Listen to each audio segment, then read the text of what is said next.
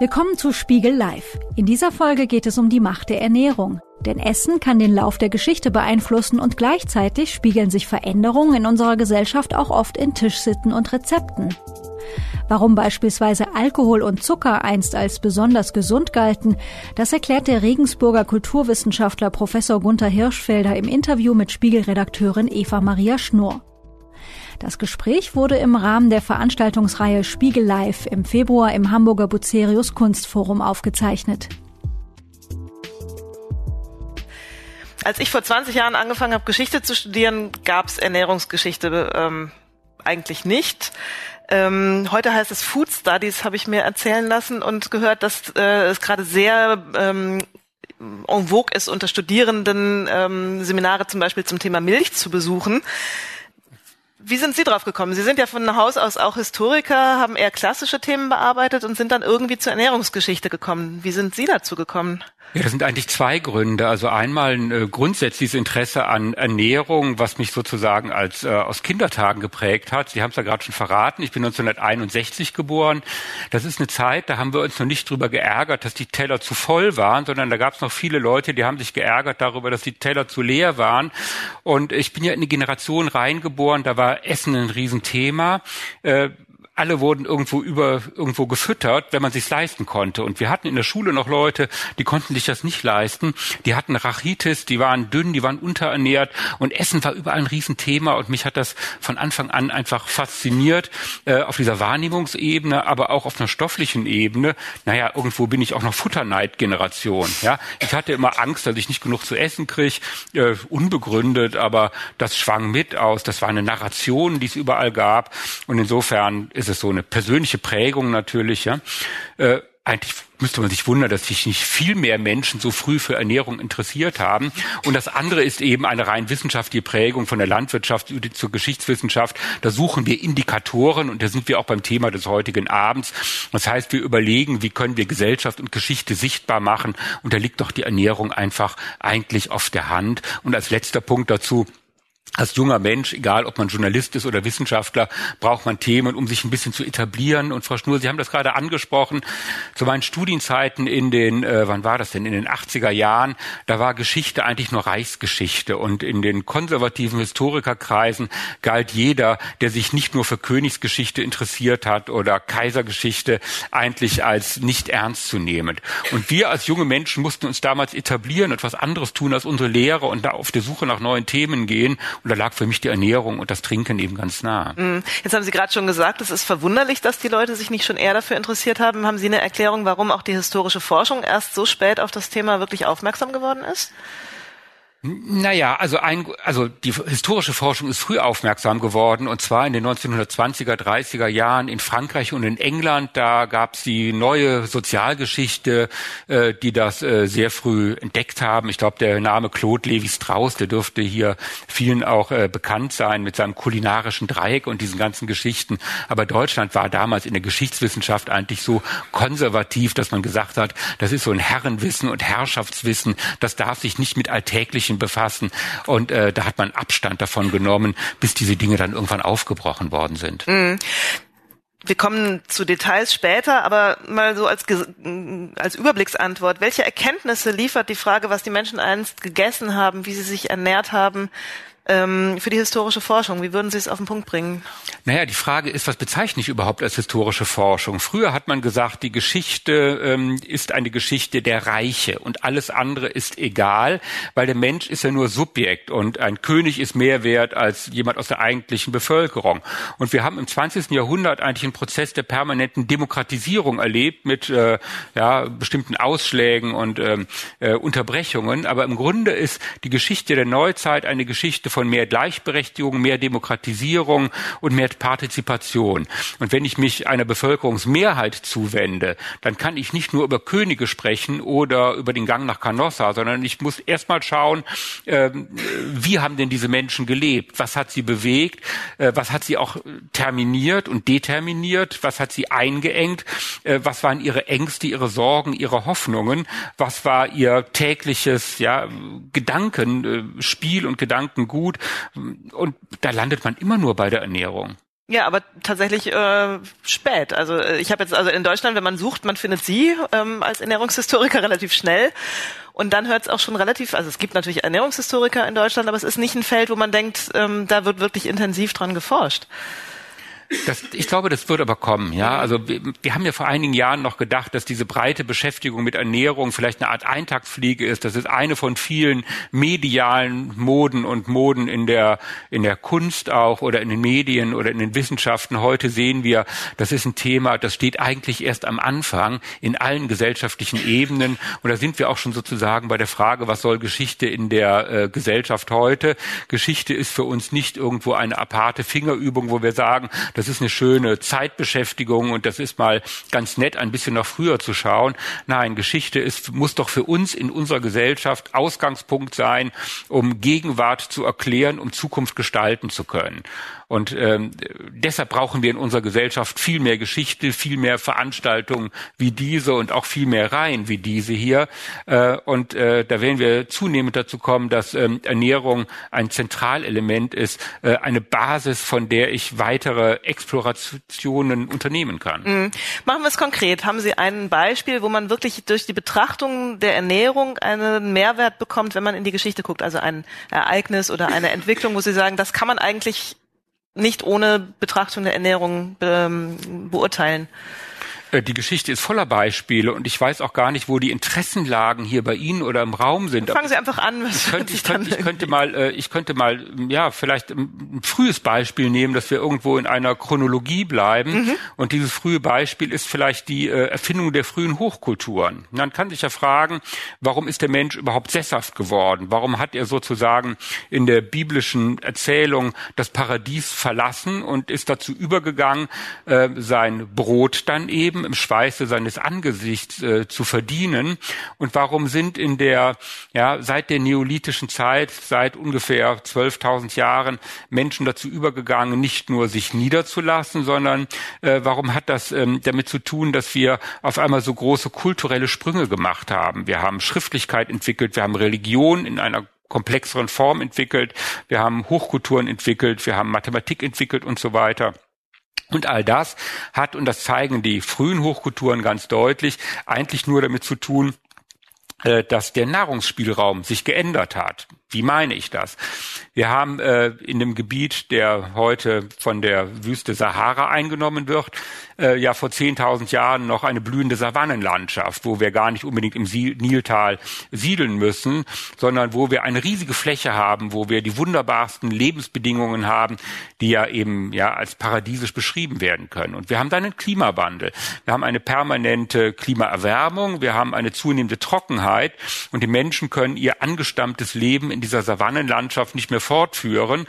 Was machen sie? Sie ziehen in Flusstäler. Das ist in Afrika der Nil. Das ist im Zweistromland, sind das eben Euphrat und Tigris.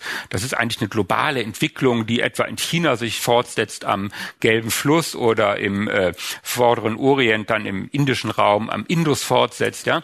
Und da haben wir überall Situationen, dass Menschen aus einer Savannenlandschaft in eine Flusslandschaft ziehen. Ähm, und sie müssen sich dort neu organisieren und sie erfinden sozusagen ein neues System mit Ernährung umzugehen. Sie arbeiten nämlich arbeitsteilig, sie haben redistributive Systeme, dass wir einen Staat haben, der sich um Ernährung kümmert, der Vorsorge trifft, der Speicher anlegt und so weiter. Und da sehen wir, dass die Entwicklung der frühen Hochkulturen nicht irgendwo vom Himmel fällt, sondern ganz dicht mit der Ernährungsgeschichte verknüpft ist und sich vor allem nur über Ernährungsgeschichte erklären lässt. Das heißt, die Menschen leben auf dichterem Raum zusammen, müssen also ihre Ernährung anders organisieren, ähm, bauen Getreide an dann meistens und müssen vor allem diese Flüsse auch nutzen. Oder worauf, ähm, weil Sie jetzt gerade sagen, Sie finden eine genau neue Form der, Organisier der das, das Organisierung? Ist die, das ist die neue Organisation. Und als, als äh, Begleiterscheinung dieser neuen Organisation, damit, es, damit man es überhaupt bewerkstelligen kann, entstehen dann ausgeprägte Staatlichkeiten und entsteht Schriftlichkeit, entsteht ein Steuersystem und entsteht auch Religion,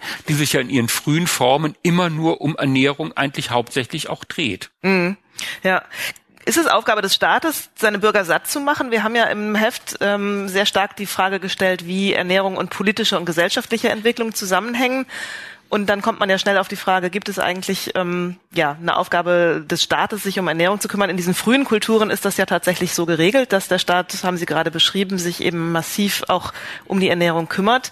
Würden Sie das als Grundlage der Staatlichkeit überhaupt sehen? Die Bürger satt also historisch gesehen unter dem Aspekt der Ernährungsgeschichte ist es auf jeden Fall so, weil alle Staaten nur dann überlebt haben, wenn sie ein, äh, ein, ein Bündnis mit ihrer Mehrheitsbevölkerung schließen, in dem es den Menschen in diesem Staat besser geht als zuvor und als außerhalb des Staates. Und diese Linie zieht sich ja im Prinzip bis in die Gegenwart fort, ja, wo wir am Beispiel Venezuela sehen, dieses Bündnis funktioniert nicht mehr gut und wir wissen nicht, wie lange dieser Staat in dieser Form noch äh, existieren kann. Und wir sehen das im Römischen Reich ganz genauso, dass das Römische Reich in einer Expansionsphase ist und sich überlegen muss, wie kann ich meine Bevölkerung, äh, also die, die, die Bürger der Stadt Rom ähm, satt bekommen und wie kann ich überhaupt expandieren. Und da sind wir bei den frühen Expansionen des Römischen Reiches, die ja nicht aus Geltungssucht oder aus, Mach aus Machtsucht äh, überhaupt entschieden, äh, entstanden sind, sondern die äh, ja, äh, Beutezüge auf der Suche nach Getreide waren. Was anderes sind die punischen Kriege ja dann auch nicht. Ja, ja, ja.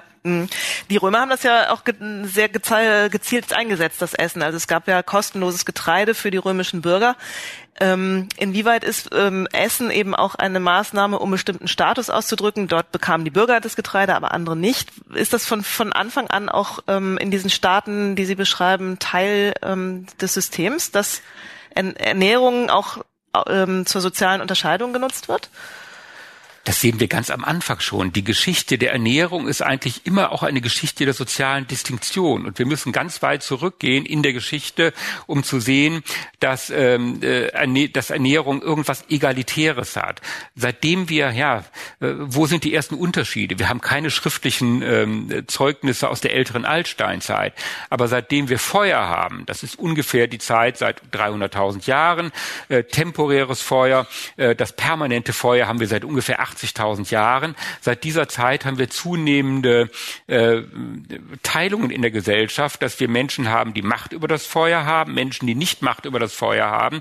Und seitdem haben wir zunehmende Arbeitsteilungen und auf dem Tisch spiegelt sich immer meine gesellschaftliche Stellung und eigentlich alles. Das heißt, wir denken Ernährung ja heute häufig sehr funktional und wenig symbolisch. Ja, ich bekomme von Ihnen hier, ich nehme an, das ist Wasser hingestellt. Das ist Wasser, ja. ja. Ähm, ich bin als moderner Mensch eigentlich nicht beleidigt. Ja. Als Kälte zum Beispiel wären Sie extrem beleidigt gewesen, oder? Als Kälte wäre ich extrem beleidigt gewesen. Ich wäre aber auch zum Beispiel im 19. Jahrhundert beleidigt gewesen, äh, weil äh, etwa Bismarck noch auch im Reichstag zwischendurch Brandwein getrunken hat, weil der einfache Mensch natürlich nie Wasser getrunken hätte. Und wenn wir hier, ja, jetzt bin ich schon wieder bei meiner äh, in, den, in den 70er, 80er Jahren, ja, da gab es so Sendungen wie internationaler Frühschoppen, äh, da wurde Wein getrunken, da wurde geraucht und wenn man da jemandem das Wasser hingestellt hätte, dann hätte er gesagt, äh, was ist das für eine Metapher jetzt hier? Und heute haben wir hier auch eine Metapher und wir sind im Zeitalter der Nüchternheit angekommen und insofern sehen Sie die, diese Frage nach Symbolik des Essens, die Sie gerade gestellt haben, die manifestiert, muss ich mal kosten. Was ist Also es ist kein Wodka oder sowas, es ist tatsächlich Wasser, ja. Ähm, aber wir sind hier in unserer Zeit angekommen und die Symbolik sehen wir hier ganz klar. Ja, jetzt haben wir gerade über die frühen Hochkulturen gesprochen, die Römer haben wir gestreift. Kann man denn diese Bedeutung der Ernährung für die Staatlichkeit oder auch für die politische Entwicklung ähm, durch die Geschichte so durchziehen? Ist das tatsächlich was, was bleibt oder nimmt es dann ähm, im, im Zuge der Weiterentwicklung ähm, an Bedeutung ab?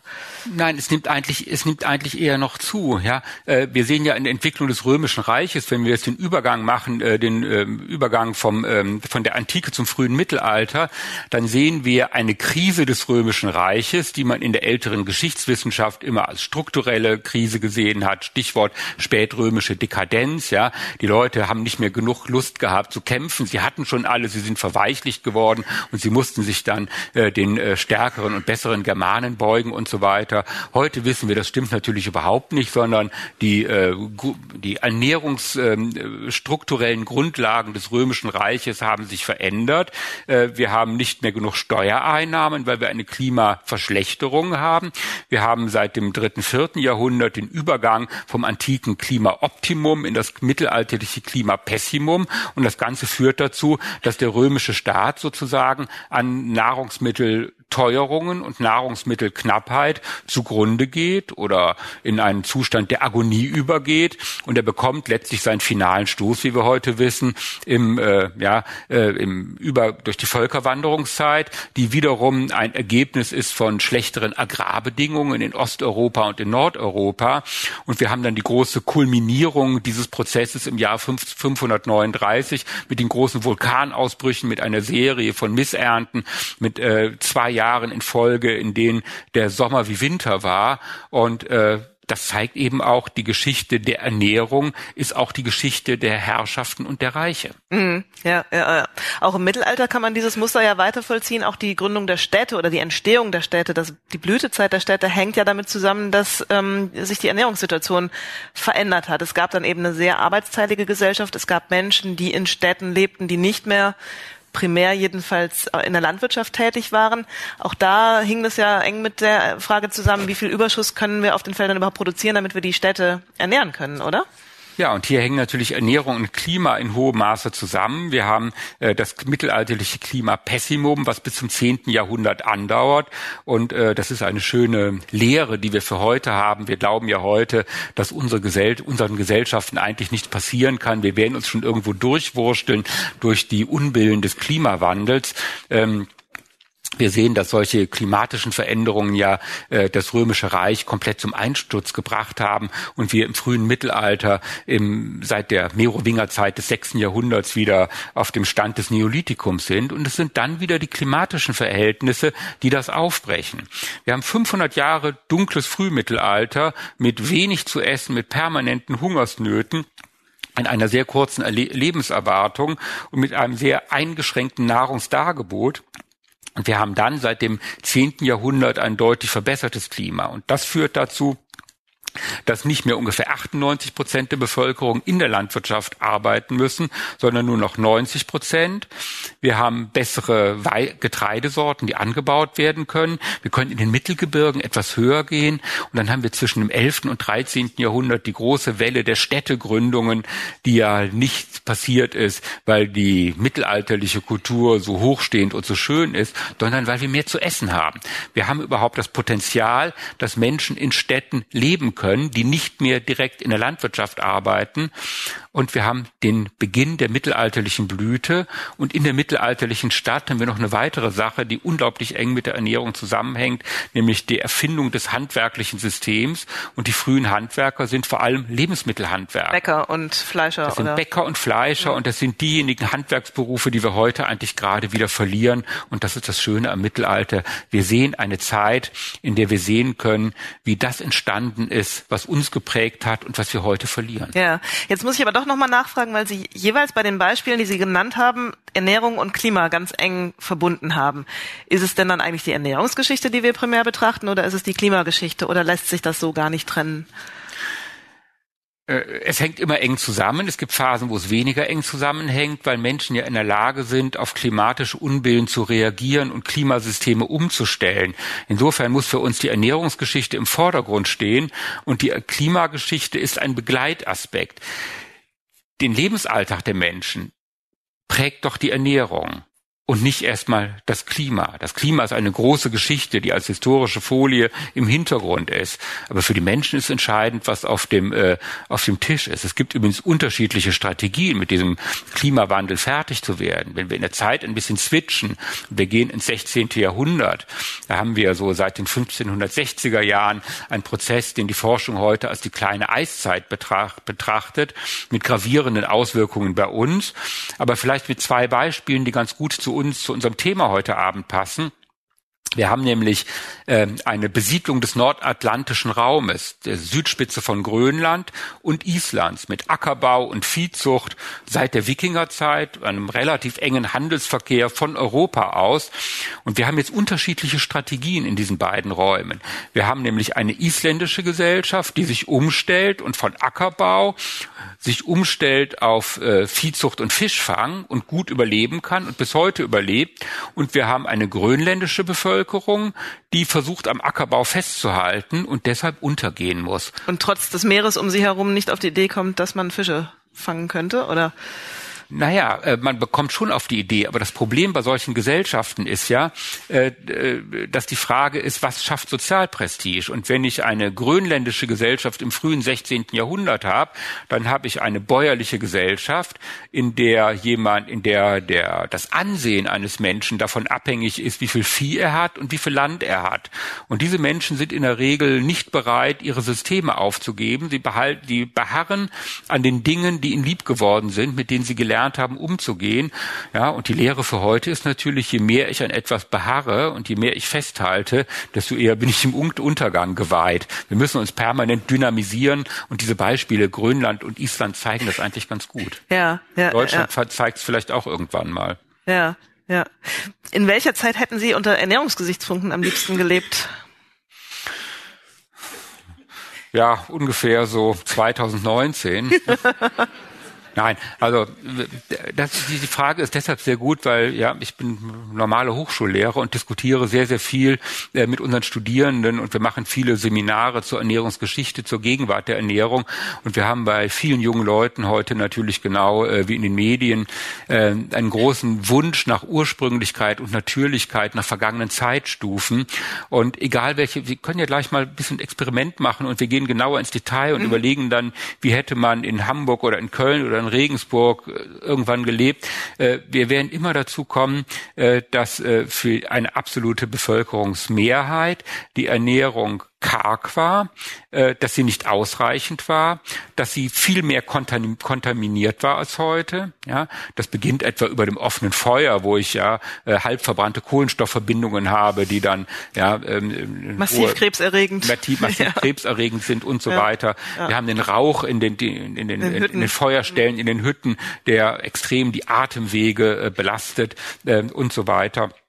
Wir haben Lebensmittelunsicherheit, wenn wir weiter in die Zeit zurückgehen. Vielleicht dürfen wir noch mal ganz kurz in die Steinzeit Na klar, kommen. wir können ja, springen, wie wir. Äh, wenn wir, ja, wenn es zu kompliziert ist, dann ja von den Zeitsprüngen her, dann protestieren Sie gerne. Ja, aber wir können uns ja fragen. Ähm, was bringt Gesellschaften dazu, gut überleben zu können? Wir kennen heute das Stichwort Überbevölkerung. Ähm, genetisch hat uns geprägt die Steinzeit. Die Steinzeit dauert, naja, je nachdem, Anthropologen und Biologen sagen zwei Millionen Jahre, kulturwissenschaftlich würde man sagen vielleicht 600.000 Jahre. Ja, Jemand, der vor 500.000 Jahren gelebt hat, der könnte hier in unserer Runde schon ganz gut mithalten. Jetzt können wir uns fragen, wenn die Zustände so paradiesisch waren, wie wir es heute in manchen medialen Berichterstattungen sehen, dass wir sowas haben wie eine Paleo-Diät, eine Steinzeit-Diät. Wir sehnen uns danach, so, so zu essen wie die Steinzeit Steinzeitmenschen, dann kann man sich natürlich fragen, äh, warum haben in der Steinzeit so wenige äh, Menschen gelebt? Warum haben sie sich so wenig ausgebreitet? Und warum waren wir als Spezies sozusagen immer wieder vom Aussterben bedroht? Und wir haben ja tatsächlich eine Situation vor der letzten Eiszeit, vor ungefähr 12.000 Jahren oder zu Beginn der letzten Eiszeit, da wären wir fast ausgestorben. Da wissen wir, da haben vielleicht auf der ganzen Welt äh, 10 bis 20.000 äh, Menschen nur gelebt. Ja, das ist so gerade die Masse, dass wir überleben können. Das ist übrigens auch der Grund, warum wir so dicht verwandt sind, alle Menschen auf der Welt, weil wir so einen engen genetischen Pool letztlich mhm. haben. Wir haben schlecht überlebt, weil wir nicht genug zu essen haben, weil das Essen unsicher waren und weil wir so Kleinigkeiten haben, wie dass sie zum Beispiel in einer Jäger- und Sammlergesellschaft eine, einer ähm, Viehherde, die regelmäßig einen bestimmten Weg nimmt, ja, folgen müssen. Und wenn diese Vieh, dieser, dieser Viehzug mal nicht pünktlich kommen, dann verhungern wir fast. Oder wir haben Fleischunsicherheit. Das meiste Fleisch, was wir bei Wildtieren haben, äh, muss in einer Fleischbeschau angesehen werden, um sicher zu werden, damit ich weiß, welche Schädlinge sind drin. Das haben wir in der mittelalterlichen Stadt, die erfindet das sozusagen, die mhm. kontrollierte Fleischbeschau. Wenn ich ein Mammut jage und esse oder ein Aas fresse äh, und ich nehme Trichinen auf, dann habe ich eine Lebenserwartung von ja, 20, 30 Jahren ja. die diese Ethnien gehabt ja. haben. Was hätte denn der Mensch in der Steinzeit überhaupt gegessen? Außerdem, also er hatte Fleisch ein bisschen, wenn er Glück hatte. Was hatte er noch? Ja, da muss man gucken, wann das ist. Also das ist natürlich äh, lange Zeit. Ja, ja. Naja, das ist eine lange Zeit. Zu Beginn der Steinzeit, zu Beginn der Menschwerdung äh, sind wir noch relativ unterentwickelt, zumindest vom Hirn her. Wir haben ein Hirnvolumen von ungefähr 450 Kubikzentimeter. Wir haben heute ungefähr 1300. Wir haben so wenig, weil wir so wenig Eiweiß und Fett haben. Äh, die ganz frühen Menschen haben äh, an Jagdbahnen Jahren wild eher das gegessen oder gefressen, was die gerade gefunden haben. Also Muschel, Käfer, Aas, Regenwürmer, äh, vielleicht mal, ja, äh, aber richtig okay, jagen. Kulinarisch nicht so. Ja, vielleicht mal, ja. Und im Laufe der Zeit lernen wir mit einem Speer umzugehen. Wir lernen Fische zu jagen. Das ist erstmal am einfachsten. Und mit zunehmender Organisation können wir auch größere Tiere jagen und später auch kleine, schnelle Tiere, wie vielleicht ein Reh oder ein Hase. Aber wir wissen heute, dass diese frühen Menschen ja eine Mischung haben. Wir sind auch alle Omnivoren natürlich aus dieser Zeit. Wir sind Allesfresser. Äh, wir können Tiere jagen, aber wir essen überwiegend pflanzlich das, was wir gerade haben. Und wir haben auch nicht was Wunderbares, was wir heute haben, eine Mahlzeit, sondern wir gehen durch die Gegend in unserem Artverband und nehmen die Nahrung da auf, wo sie ist. Und erst das Feuer bringt uns dann sozusagen zusammen. Das sind so Entwicklungssprünge.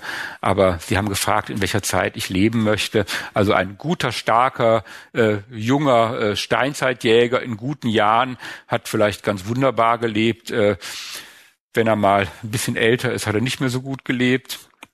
Also ab ungefähr 25 vielleicht.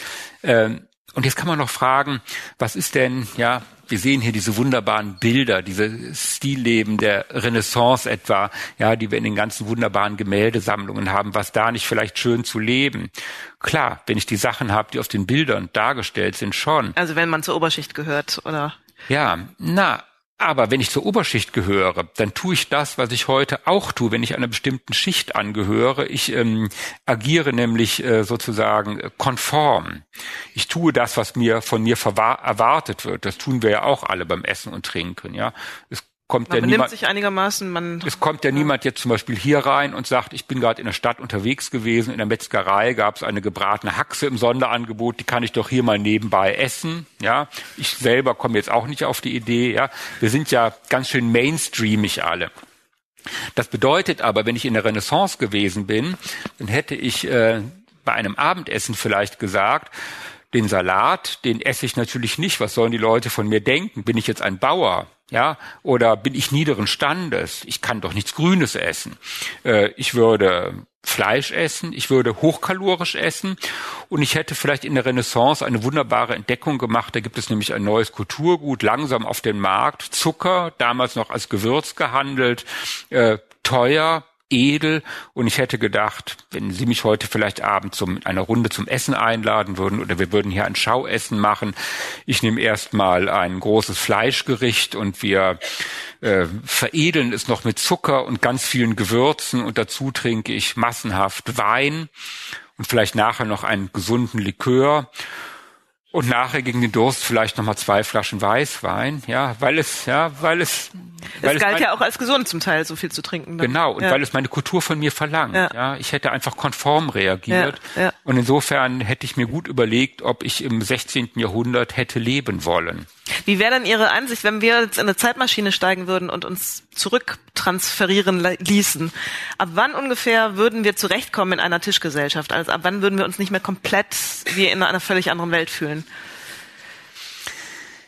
Ähm, ja, das ist eine gute Frage. Also mit Norbert Elias hat ja diesen dieses Konzept des Prozesses der Zivilisation und da beschreibt er sehr schön, wie am Übergang zwischen Mittelalter, 15. Jahrhundert zur Renaissance im 16. Jahrhundert äh, dieser Prozess der Zivilisation so voranschreitet, dass wir uns nicht mehr bei Tisch um das Essen streiten, dass ich nicht auf ihren Teller greife oder in ihre Schüssel greife und was nehmen.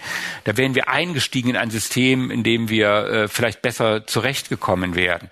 Aber ich glaube, es ist auch ähm, schwierig, ähm, vergangene Epochen äh, so sozusagen herabwürdigend zu beschreiben und zu sagen, der Mensch ist im Laufe der Zeit immer besser geworden. Ja, möglicherweise hätten wir das Beispiel Ägypten haben wir gebracht, ähm, im pharaonischen Ägypten als einfache Felachen doch äh, sehr gut leben können in Einzelaspekten. Ähm, vielleicht hätten wir uns in der Antike sehr gut zurechtgefunden. Äh, bei einem antiken Gastmahl, bei einem Symposion im antiken Griechenland, wo wir eine wunderbare Sache haben, die uns heute verloren gegangen ist, weil wir leben in der heutigen Gesellschaft und essen manchmal ziemlich gut und auch ziemlich gesund, aber wir würdigen unser Essen herab, indem wir beim guten Essen über Negatives sprechen, über Krankheit, über Berufsprobleme, darüber, dass die Welt bald untergeht, also das Übliche. Äh, beim griechischen Symposion, das ist so das Zentralelement der griechischen Kultur in der griechischen Polis vor 2300, 2500 Jahren ungefähr. Da hätten wir gesagt, wir sind zum Abendessen eingeladen, zu einem Symposion, ein geselliges Mahl, allerdings nur unter Männern, Frauen eher als Sklavinnen zugelassen. Aber ja, das ist natürlich negativ aus einer heutigen Perspektive, aber positiv aus einer heutigen Perspektive ist, man setzt sich abends zusammen und man bestimmt in seiner Runde jemanden, der den Abend sozusagen moderiert. Das ist der Symposiarch, der Zechmeister. Und dieser Zechmeister, der hat zwei Aufgaben. Er legt das Mischungsverhältnis zwischen Wein und Wasser fest und bestimmt sozusagen, äh, ja, die den Heiterkeitgrad der Gesellschaft, oder? Das haben Sie sehr schön ausgedrückt. Ich, ich, mir fiel gerade nur ein, ich bin noch so in der studentischen Ebene sozusagen drin und hätte gesagt, wie groß die Dröhnung ist. Ja? In Hamburg ist das lockerer als in, äh, in Bayern, da kann man sowas vielleicht sagen. Aber der Symposiarch macht noch was anderes. Er legt nämlich ein Thema für den Abend fest. Und dieses Thema ist ein philosophisches, wissenschaftliches oder künstlerisches. Und ich finde es ein sehr schönes Experiment, bei einem geselligen Abendessen zu sagen, wir reden bei diesem wunderbaren Essen nur über Angenehmes und wir haben heute mal vielleicht einen Text, den wir alle gelesen haben, darüber, was wir, wir auf dieser Welt sollen oder was Aristoteles dazu sagt oder wir haben ein künstlerisches Thema und man merkt, solche thematischen Festlegungen werten ein Essen und damit auch die gesellige Situation doch aus. Jetzt aus. sprechen Sie gerade über das Thema Kommunikation beim Essen. Essen, als wir das Heft gemacht haben, haben wir gemerkt, dass ja eigentlich in jeder Epoche Essen auch selber ein Kommunikationsmittel ist, ein Mittel, sich auszudrücken, eine symbolische Kommunikation. Ähm, und dass es deswegen ja auch so schwer ist, oder wahrscheinlich ist es ja auch deswegen so schwer, sich in vergangene Epochen hineinzuversetzen, weil man die Sprache, die durch das Essen und die Dinge, die durch das mhm. Essen verhandelt werden, gar nicht verstehen. Wir haben vorhin schon gesagt, ähm, Leute durften bestimmte Dinge essen, andere durften nichts essen. Dadurch hat man soziale Unterschiede ausgedrückt. Ähm, ist das tatsächlich ein Thema, was Sie, würden Sie da mitgehen, dass Essen auch ein, ein, ein Kommunikationsmittel als solches ist und dass es gar nicht nur darauf ankommt, was man redet beim Essen, sondern alleine schon, was man isst? Ja, das ist ganz interessant, weil das Ganze hat Konjunkturen, ja.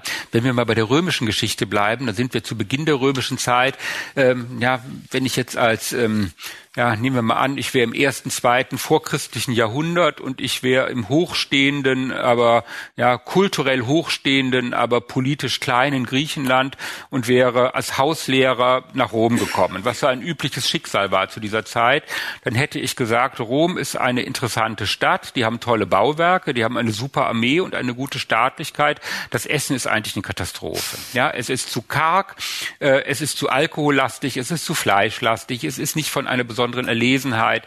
Und es ist eigentlich äh, ja neureich und plump und derb, ja, so wie vielleicht unser Blick auf eine amerikanische Küche heute manchmal sein kann äh, wenn ich 200 Jahre später hingekommen wäre und ähm, ich hätte die römische Literatur mir angeschaut und ich hätte die römische Gastronomie mir angeschaut, dann hätte ich gesehen, es gibt in der späten Kaiserzeit Starköche im antiken Rom, äh, die haben äh, das, was wir heute Eventgastronomie nennen würden. Ja, indem Wie stellt man sich dann vor in das in Rom? Ja, man kann sich das so vorstellen, dass wir ähm, etwa Köche haben, äh, die folgen der Mode und die versuchen, Speisen zu verfälschen. Nicht in dem Sinne, wie wir es heute haben, dass man immer auf das Ursprüngliche zielt und auf Regionalität zielt, sondern man würde sagen, ein Essen ist ein Kunstwerk und ich versuche ein Schauessen zu machen, bei dem ich ähm, sozusagen ein kleines Ratespiel einbaue und ich ähm, da haben wir etwa den, Roman Satyricon, in dem solche Dinge in vielen Szenen sehr schön beschrieben werden. Und ich könnte dann zum Beispiel sagen, ähm, ich ähm, modelliere eine Turteltaube und die sieht auch aus wie eine Turteltaube. Die ist auch so modelliert, dass sie auch ein bisschen so schmeckt von Gewürzen wie eine Turteltaube. Es ist aber in Wirklichkeit Schweineschmalz. Oder ich nehme ein, äh, ein Kuhäuter und bastel daraus einen Fisch. Und ich lasse die Gäste raten, was das ist und so weiter. Oder ich habe bestimmte Dessert Kreationen, mit denen ich zeigen kann, ähm, wie reich ich bin. Auch das ist wieder dieses neureichen Motiv, was wir heute auch haben, aber vielleicht eher im Bereich Auto oder Luxusuhr oder all das, was Ihnen wahrscheinlich viel besser einfällt als mir. Und da würde ich dann aber im späten Rom sagen, äh, ich habe hier ein geeistes Wasser, äh, das ist ähm, Wasser etwa aus dem Kaukasus, ja, und ich habe das als geschmolzen Schnee importieren lassen und ich habe da, dazu einen äh, Granatapfelsirup aus ähm, aus ähm, Ägypten. Das wäre für uns noch einigermaßen äh, äh, nachvollziehbar. Ja, wenn ich sage Granatapfelsirup aus dem vorderen Orient, äh, ja, warum nicht? Ich könnte aber auch sagen, ich habe ein bestimmtes Schauessen, von dem Gäste nachher sicherlich erzählen werden, indem ich einen Salat aus Drosselzungen mache. Ja, das ungefähr, der so viel kosten würde, auch das ist literarisch ja belegt, genau dieses Beispiel, der ungefähr so viel kosten würde, äh, ja, wie heute ein Einfamilienhaus für eine Festgesellschaft. Mhm. Und da ist die Kommunikation klar, man drückt eben den Status über das aus, was man den Gästen serviert auch, oder?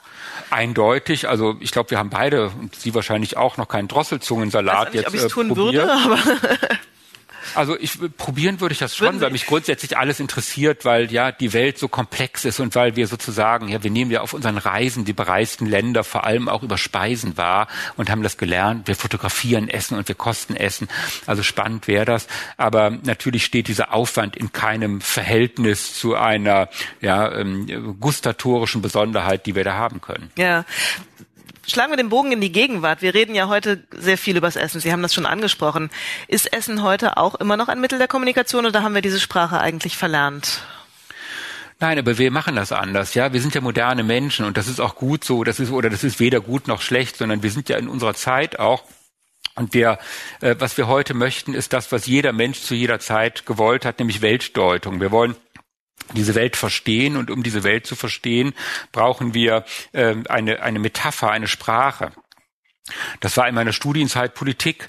Ja, wenn ich da versucht habe, mich zu unterhalten, dann habe ich versucht, die Welt die kompliziert war zu verstehen, indem ich gesagt habe, ähm, konservativ ist schlecht und progressiv ist gut oder umgekehrt und meine Welt war gedeutet. Und äh, das konnte ich ähm, in der Frühneuzeit tun. Wir sind hier immer wieder beim Beispiel mhm. Renaissance, das 16. Jahrhundert. Da konnte ich sagen, es gibt äh, eine katholische Welt, die ist schlecht und eine evangelische Welt, die ist gut. Und dann kann ich sie nochmal unterteilen und so weiter. Das sind alles Formen der Weltdeutung. Und ähm, und sind diese Weltdeutungen abhanden gekommen. Wir sind eine entsakralisierte Gesellschaft. Äh, wenn ich Ihnen heute Abend erzählen würde, wie gut der Calvinismus ist und wie schrecklich der Papismus ist, dann dürfte ich gar nicht hier sitzen, ja, weil diese Art von Weltdeutung out ist. Und wenn ich die ganze Zeit nur über Kapitalismus und Sozialismus sprechen würde, dann wäre das auch nicht mehr zeitgemäß und so, mir würden die Studenten weglaufen. Aber die Ernährung erfüllt heute genau diese Gründe und was wir im Auge behalten müssen. Wir haben eine große Expertise bei vielen Menschen über Ernährung, aber diese Expertise ist in hohem Maße moralisiert in irgendeiner Form. Das heißt, ich überlege, sind diese Dinge gut ähm, in Bezug auf Nachhaltigkeit, in Bezug auf Ausbeutung, Verantwortung und so weiter. Und das ist die eine Schiene von Ernährungskommunikation, nämlich die Frage der Weltverbesserer, ja, indem ich sage, wir müssen alle auf eine bestimmte Art und Weise essen und die Welt wird besser und gerechter und nachhaltiger und so weiter. Und das ist eine Narrationsebene, die viel praktiziert wird auf, im Gespräch, aber nicht unbedingt beim Essen. Ja, wir haben viele Studierende, ja, äh, die reden über Vegetarismus und Veganismus und so weiter. Und dann gehen die abends essen und dann essen die auch mal irgendwo ein Stück Haxe und so weiter und sagen, gibt da zufällig nichts anderes. Und die Regensburger Mensa, die hat dann eben nichts Vegetarisches. Ja. Das ist ein bisschen eher locker dann bei vielen, bei manchen auch nicht. Wir haben auf der anderen Seite dieses große Thema Selbstoptimierung und Genuss.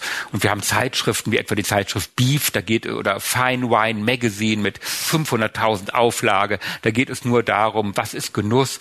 Ähm, und ich glaube, man liegt gar nicht so verkehrt, wenn man sagt, es gibt sehr viele Menschen, die können sich toll über Wein und Whisky und Luxusprodukte unterhalten und über das Thema Fleisch unterhalten und wissen, ja, wo man das tollste japanische Koberind bekommt und mit welcher südamerikanischen ähm, äh, Holzkohle man das am besten grillt. Und äh, dann wird stundenlang darüber gesprochen und abends, ja, essen die Leute dann ihr Koberind und mampfen's in sich rein und rauchen noch eine Zigarette dazu und dann fragt man sich, ja, kann man das noch erschmecken? Nein, aber darum dreht es sich nicht. Es dreht sich um Ernährungskommunikation und nicht unbedingt ums leckere Essen. Mhm.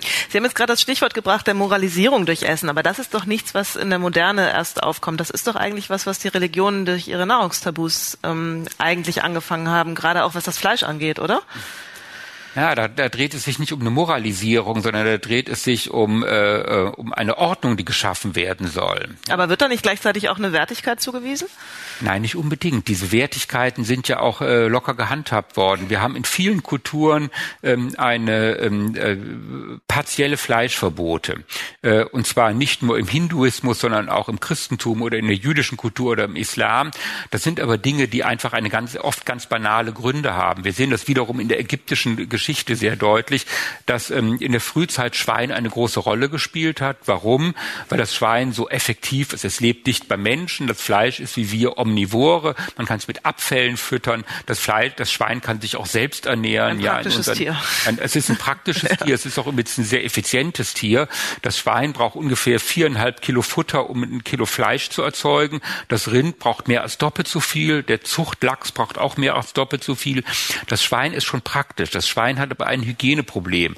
Und wenn ich eine dichte Urbanität habe, gerade in subtropischen oder tropischen Räumen, dann habe ich ein Hygieneproblem und ein Krankheitsproblem Krankheitsproblem. Und deshalb muss ich, sobald Menschen dichter zusammenwohnen, irgendwo das Schwein loswerden und muss es rausdrängen. Und das sehen wir in der ägyptischen Kultur oder in der indischen Kultur äh, sehr, sehr stark. Aber das sind praktische Dinge. Und das, was Sie als Moralisierung bezeichnet haben, das ist eine Sache, die hat uns erst äh, die Reformation eingebrockt. Die Reformation führt dazu, dass wir eigentlich das gleiche essen wie vorher, aber mit schlechtem Gewissen. Wie kam es dazu? Das müssen Sie jetzt ein bisschen erklären. Es gab doch vorher schon Fastengebote, Fleisch war verboten an Freitagen, in den Fastenzeiten und so weiter.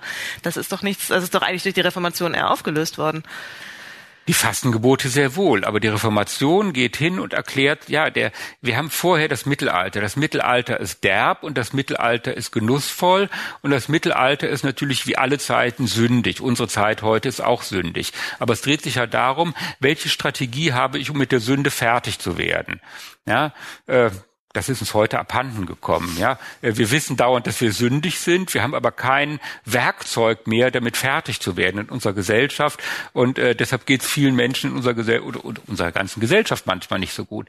Das Mittelalter hat ähm, die Beichte und hat die Sündenökonomie, die sie in der, im späten Mittelalter äh, auf die Spitze treibt, im 15. Jahrhundert. Das heißt, ja, ich weiß, dass ich ein schlechter Mensch bin und deshalb schlage ich über die Stränge und esse zum Beispiel zu viel, nämlich nicht um mich zu sättigen, sondern um meine Gier zu stillen. Ja, ganz normal. Das kennt der eine oder andere von Ihnen vielleicht auch. Ja, und dann kann ich über Mittelalter hingehen und sagen, ähm, ich habe gesündigt, weil ich habe ähm, ja meine Gier befriedigt und ähm, Jetzt äh, gehe ich zur Beichte und dann bekomme ich auferlegt, äh, zum Beispiel eine bestimmte Anzahl von Gebeten zu tun, es nicht wieder zu tun oder später, im späten 15. Jahrhundert zum Beispiel, einen Ablassbrief zu kaufen. Und davon kann ich mir, das ist heute diese CO2-Zertifikate, das ist ungefähr das Gleiche. Ja? Und da kann ich so eine, eine Brücke bauen. Ja? Und dann kommt Luther und sagt, das funktioniert nicht, ja, weil äh, dir kann kein Priester sagen, wie sehr du gesündigt hast. Du stehst immer alleine vor deinem Herrschergott und damit musst du fertig werden. Und der kann dir die, und dir kann auch niemand diese Sünde erlassen, sondern du nimmst alles, was du in diesem Leben Schlechtes getan hast, bis zum Lebensende mit und dann stehst du vor einem Richtergott. Und dieser Richtergott, der wird dich dafür bestrafen und du musst sündfrei leben. Und das ist der Beginn einer Moralisierung, die dem Menschen eigentlich keinen Ausweg mehr erlässt. Und die geht auch aufs Essen, bezieht sich dann auch aufs Essen. Die geht aufs Essen und aufs Trinken sehr stark über. Und dann Wobei Luther ja kein Kostverächter war im wahrsten Sinne. Der war ja, ist glaube ich doch sogar an einer, hat er nicht? Naja, Luther hat natürlich irgendwie diese diese äh, Strategie, die alle äh, wichtigen Menschen irgendwo haben. Die verstehen sich irgendwo als Wegweiser und das bedeutet, man weiß den Weg und die anderen müssen den dann gehen. Ja, aber äh, Luther hat sich natürlich sehr viel Gedanken gemacht auch über über das richtige Maß und so weiter. Und äh, Luther hat einen großen Haushalt vorgestanden und es gibt diese äh, diese legendären Geschichten über ähm, äh, Luther und das Bier etwa, die allerdings bei Luther eher mit metaphorisch zu sehen sind. Und an die Ernährungsrealität Luthers zu kommen, ist relativ schwierig, weil Luther in seinen ganzen Schriften, äh, ja, etwa äh, denken Sie an diese legendäre Schrift von 1531, wieder den Saufteufel. Ähm, da geht es sozusagen um ähm, eine Sichtbarmachung eines abstrakten ähm, äh, Teufels ähm, in einem äh, in, über eine Metapher, die ich in meinem täglichen Umfeld habe. Ja, insofern, ob Luther wirklich da immer so getafelt hat, das hm, wissen okay. wir gar nicht genau. Ja, ja, ja. Aber Luther ist der Grundstein für die Moralisierung der Ernährung, die bis heute anhält. Und das ist übrigens auch ein Grund in der Weltgeschichte, der ganz spannend ist. Weil wir haben äh, seit der Reformation eine Moralisierung von Essen und Trinken in Europa, die dazu führt, dass wir heute eine Moralisierung des Umweltdiskurses hat. Und das ist auch der Grund, warum sowas in der internationalen Politik so schwierig zu spielen ist. Weil wir sind alle Abendländer. Wir haben das sozusagen durch unsere Sozialisation gelernt, wie wir diese äh, Moralisierung der Welt sehen und des Essens sehen.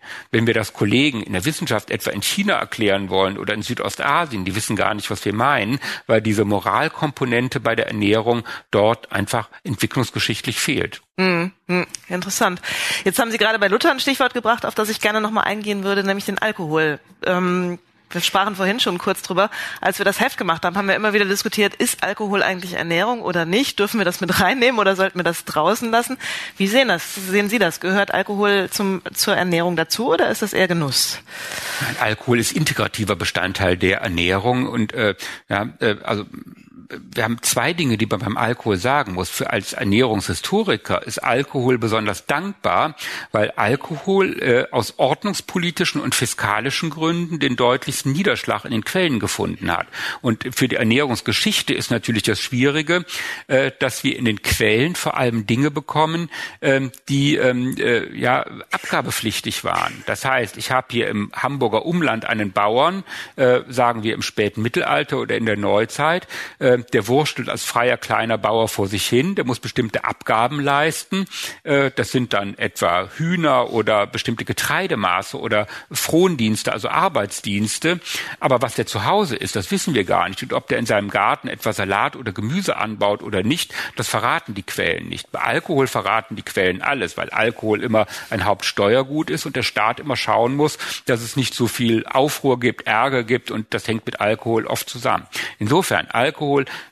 ist äh, quellenmäßig äh, viel besser als äh, die Ernährung geeignet, historische Prozesse aufzuzeigen. Aber Alkohol ist natürlich auch erstmal Nährstofflieferant. Wir betrachten ja heute Dinge darüber unter dem Aspekt, sind sie, sind sie schädlich oder nicht. Das ist dem vormodernen Menschen total fremd, sondern der vormoderne Mensch überlegt erstmal, ähm, was ist besonders genussvoll und was ist besonders genug, gesund und was nährt mich überhaupt. Und Alkohol ist hochkalorisch. Ja, das ist das Bier und das ist der Wein und später der Brandwein.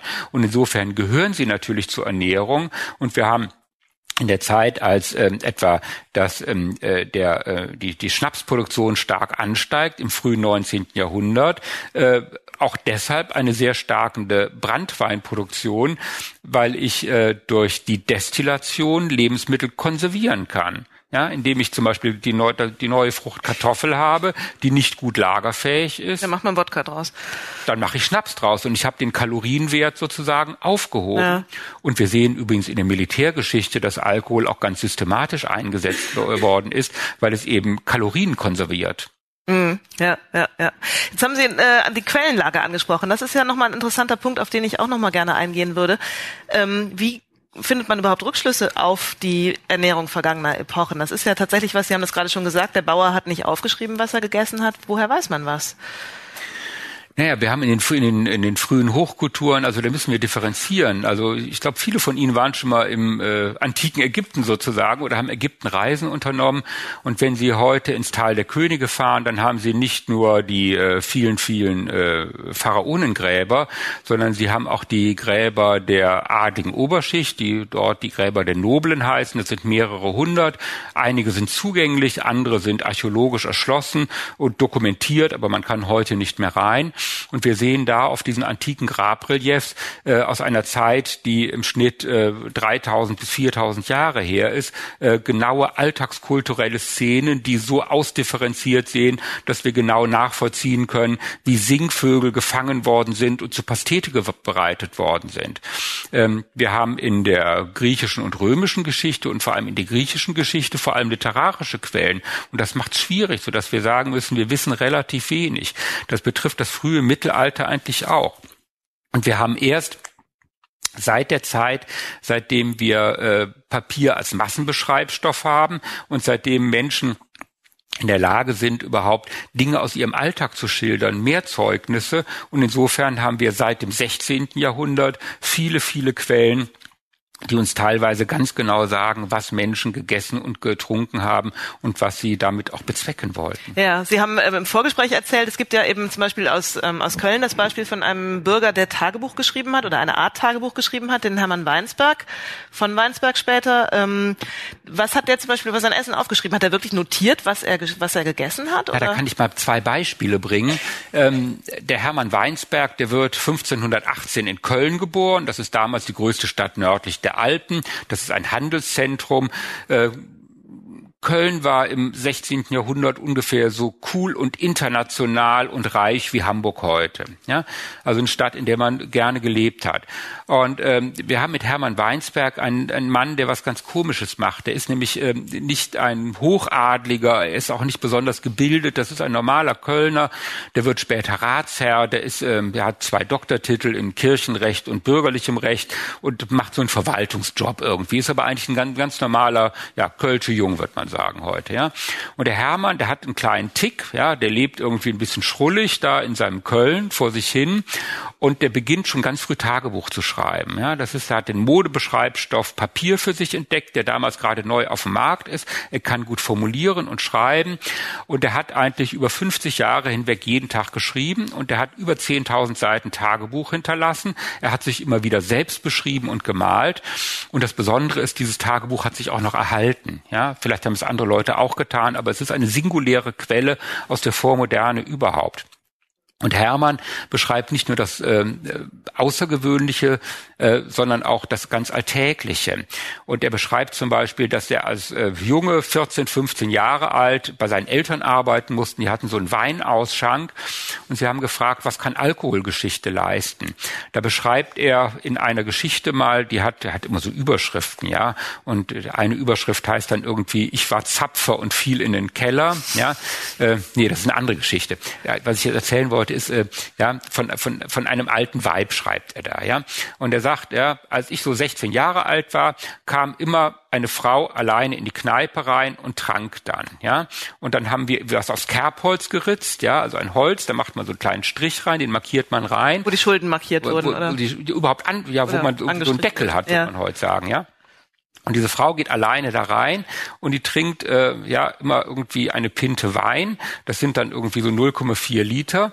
Und ähm, einmal äh, soll sie am Schluss bezahlen und äh, dann sagt äh, der Hermann irgendwie, du hast elf Pinten Wein heute getrunken, über den Tag verteilt. Heute hochproblematisch. Damals hätte man gesagt, toll, die Frau kann sich was leisten. Ja, übrigens auch bemerkenswert. Die Frau geht im frühen 16. Jahrhundert als allein, Kölner allein in eine Kneipe. Kneipe. Ja.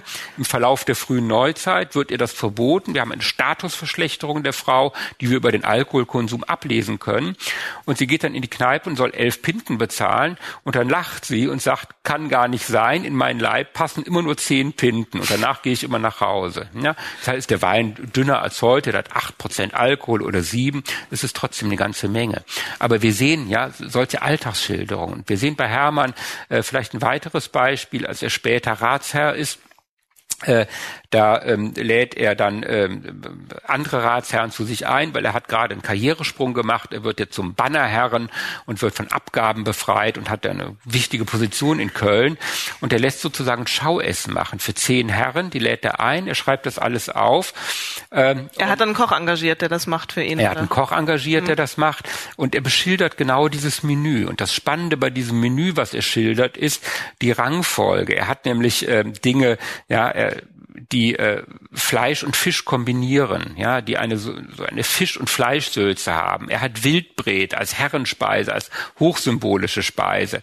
Er hat viel Bier, er hat viel Wein und er hat unglaublich viel Fleisch und Gebäck und Zucker und so weiter, äh, weil er diese Dinge als äh, Statussymbole hat. Er möchte, dass ganz Köln nachher darüber spricht. Und wir haben in vielen Ernährungsgeschichten dann Ableitungen, die sagen, das sind so Ratsherrenessen, so stellt man sich die Vergangenheit vor. Die Leute haben maßlos gefressen und haben gesoffen und haben sich gehen lassen. Das mag es im Einzelfall gegeben haben. Aber wir sehen an solchen Beispielen eigentlich was ganz anderes. Wir sehen nämlich, dass diese Dinge eben nur äh, wie später am Königshof in Versailles zur Schau gestellt worden sind, damit man sieht, ja, welche Position hat Hermann, welche sozialen Vorteile hat er, was verspricht er sich davon, ja. Heute fahren wir in die Welt rein und gucken uns alle an, alles an. Damals holt man die Welt auf den Teller, um zu demonstrieren, wer man ist und was man hat. Und wir haben dieses große Gelage, was Hermann veranstaltet, aber die Herren, die dort sind, die essen nur ein bisschen von allem und nachher wird alles verschenkt. Das schreibt er auch auf, dass da nur wenig gegessen wird, oder? Geht man davon aus, dass dem so war? So gehe ich davon aus, okay. weil diese Mengen, die dort aufgetischt worden sind, die, die können sie okay. gar nicht essen. Ja. Und der vormoderne Ratsherr im 16. Jahrhundert, der ist auch nicht äh, wild und benimmt sich wie Obelix oder irgendwas, ja, sondern er geht da zu einem festlichen Abend und er genießt dieses Schaudiner. Mhm. Und wir wissen aus anderen Quellen, ja, wenn wir sie mal seriell sehen, dass wir solche Dinge immer wieder haben, dass diese Dinge nachher weitergegeben sind, dass sie verschenkt worden sind. Ja, wir haben den Vorteil, ich kann mich als als mildtätig erweisen. Ja, da sind wir wieder bei diesem Sündenthema. Mhm. Ja, ich weiß, dass es mir gut geht, aber ich muss da, ich muss sozusagen etwas abgeben, um ähm, gottgefällig zu sein. Ich kann meinen Hausangestellten was geben. Wir sind in einer Zeit, in der ähm, Währungsschwankungen sind, wie heute manchmal Börsenschwankungen. Das kann ich zu meinen Angestellten sagen. Du kriegst einen Sockel von Geld, aber äh, dazu gibt es Naturalabgaben. Das ist viel interessanter. Da muss ich nicht immer neu nachverhandeln und so weiter. Ein fein austariertes System, das zeigt, Essen kann noch viel mehr, nämlich ist es auch ein, äh, ein äh, monetäres Kommunikationsmittel, ein soziales Kommunikationsmittel und ein Element der Statusrepräsentation. Ich muss nur einen Teller vor mich stellen, andere schauen lassen und jeder weiß, wer ich bin. Hm. Jetzt äh, gab es in der Geschichte dann immer relativ wenig Quellen zur Ernährung, wo die Leute aufgeschrieben haben, was sie ähm, gegessen haben. Heute haben wir einen Überfluss an Ernährungsratgebern. Es gibt Blogs, die Leute fotografieren ihr Essen. Es gibt also mehr als genug Informationen über das, was wir essen. Als abschließende Frage vielleicht ähm, in die Zukunft gedacht. Ähm, was werden Historiker mal über unsere Zeit sagen? Haben Sie eine Idee, wie man das deutet? Diese unfassbare Fixierung auf das Essen, wie es ja jedenfalls aus der Gegenwart heraus scheint? Ja, die werden natürlich rätseln, so wie wir das auch tun. Und die werden sich die mühevolle Arbeit des Historikers machen müssen. Und Durch Instagram-Fotos Fotos gucken, die, ja, die, die voll sind Dinge, mit Essen. Diese Dinge sich in einem großen Kontext anschauen und diese Bilderflut, die wir heute haben, da wissen wir natürlich gar nicht, wie sie sich in die Zukunft erhalten wird. Und äh, letztlich bleiben diese Dinge ja komplex. Ja, was fange ich mit jemandem an, der im, auf Instagram postet, was er gerade gegessen hat und wie er gerade gegessen hat? Wie interpretiere ich diese Bilder? Äh, für uns ist das oft ein Rätsel. Und ähm, Sie sagen, wir haben eine Bilderflut und wir können uns deshalb das Essen erschließen sozusagen sagen. Ich würde eigentlich behaupten, äh, wir wissen überhaupt nicht, wie in unserer Gesellschaft gegessen wird. Wir mhm. essen, wir reden unglaublich viel übers Essen. Und wenn ich mit unseren Studierenden diskutiere, dann sage ich, ja, dann zeige ich Bilder von einem Frühstück, von Instagram zum Beispiel, ja. Was, dann frage ich, was gehört zu einem guten Frühstück? Da sagen die Leute, ja, vielleicht in Geselligkeit und natürlich Vitamine und natürlich möglichst wenig Fleisch und möglichst fair und so weiter. Ja, und dann frage ich, ja, jetzt haben Sie Ihr Musterfrühstück konzipiert und ich habe es bildhaft vor Augen. Es ist wie in der Werbung oder wie sowas hier, ja. Und dann frage ich, wer hat das heute gegessen? Dann sagen die Leute zu 90 Prozent, heute gilt nicht, das ist eine Ausnahmesituation. Ja, ähm, weil eigentlich esse ich, ja, es ist ja, eigentlich bin ich ganz anders. Ja, Hamburg ist Udo Lindenberg Stadt ja. und so heißt dieser Song. Und das ist beim Essen auch so. Wir haben den, ja, wir haben noch nicht mal ein Bild von unserer eigenen Ernährung. Wir müssten eigentlich alle Ernährungstagebuch schreiben. Wir sind eine Gesellschaft, die im permanenten Ausnahmezustand sind. Wir haben Bilder von uns von biologischer, gesunder Ernährung und so weiter, aber wir tun in Wirklichkeit ganz andere Sachen. Und ähm, wir haben viele Grenzen heute. Wir haben Bilder, auf denen wir eigentlich permanent lügen. Ja, Ich muss direkt für mich selber überlegen, dass ich mal eine neue Bilderserie meines realen Essens vielleicht äh, anfertige. Ja. Ähm, wir haben Ernährungsbiografien, wo wir erzählen, wie wir gerne essen würden. Wir haben Tabuthemen, wo wir nicht damit umgehen. Ja, Nochmal zu meiner Studienzeit. Wenn ich in den 80er Jahren morgens in die Uni gekommen bin, dann konnte ich zu meinen Kommilitonen sagen, äh, schreibt mal jemand für mich mit. Ich war gestern in der Kneipe, ich kann bis Mittag überhaupt nicht klar denken. Da haben alle gesagt, wie, es ist doch cool, das ist doch völlig normal. Ja, äh, Wenn Studierende das heute tun oder ich als Uni-Mitarbeiter das tun würde, da würden die Leute sagen, der hat ein Problem, der hat sich nicht im Griff. Ich kann das schon gar nicht mehr zugeben. Ja? ja. Ähm, genauso ist das mit, mit Grilldingen. Ja, Leute beginnen sozusagen über die Ernährung irgendwie ihre so als, ein, ein Leben zu erzählen, das sie gern führen würden. Aber wer erzählt dann, dass er zum Grillen eingeladen worden ist und er hat gesagt, heute will ich mich mal im Zaum halten. Ich esse ein halbes Würstchen und einen großen Salat. Ja? Äh, wer geht denn heute hin und sagt, ich habe mich schon wieder gehen lassen? Ja. Und insofern sind diese ganzen Annäherungen an die Ernährung. Ähm, wir bekommen nicht heraus, wie man in der Gegend, in der Vergangenheit oder Gegenwart genau isst oder gegessen hat, sondern wir haben einen Fokus aus, un, aus unserer Zeit heraus auf uns, auf eine historische Epoche und wir können versuchen, über uns was zu lernen, über unsere Zeit.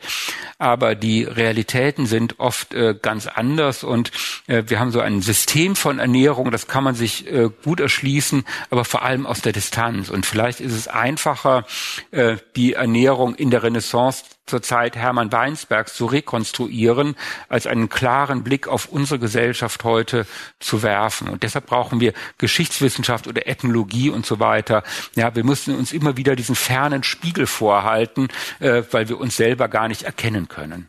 Ein schönes Schlusswort, Herr Hirschfelder. Ich danke Ihnen ganz, ganz herzlich, dass Sie hier waren. Ähm, ich danke Ihnen, dass Sie zugehört haben und hoffe, dass Sie jetzt, wenn Sie das nächste Mal vielleicht heute Abend noch essen gehen, auch neue Gedanken zum Essen haben. Vielen Dank. Danke. Das war Spiegel Live, ein Gespräch über die Macht der Ernährung, entstanden in Kooperation mit dem Bucerius Kunstforum. Wenn Sie nun Lust bekommen haben, selbst eine der Spiegelveranstaltungen zu besuchen, finden Sie die nächsten Termine auf www.spiegel-live.de. Oder abonnieren Sie einfach diesen Podcast, um künftig keine Episode zu verpassen. Spiegel Live finden Sie in allen gängigen Podcast-Apps wie Apple Podcast, Castbox oder auf Spotify. Und wenn Sie uns Feedback zu diesem Podcast senden wollen, schreiben Sie einfach an podcast.spiegel.de.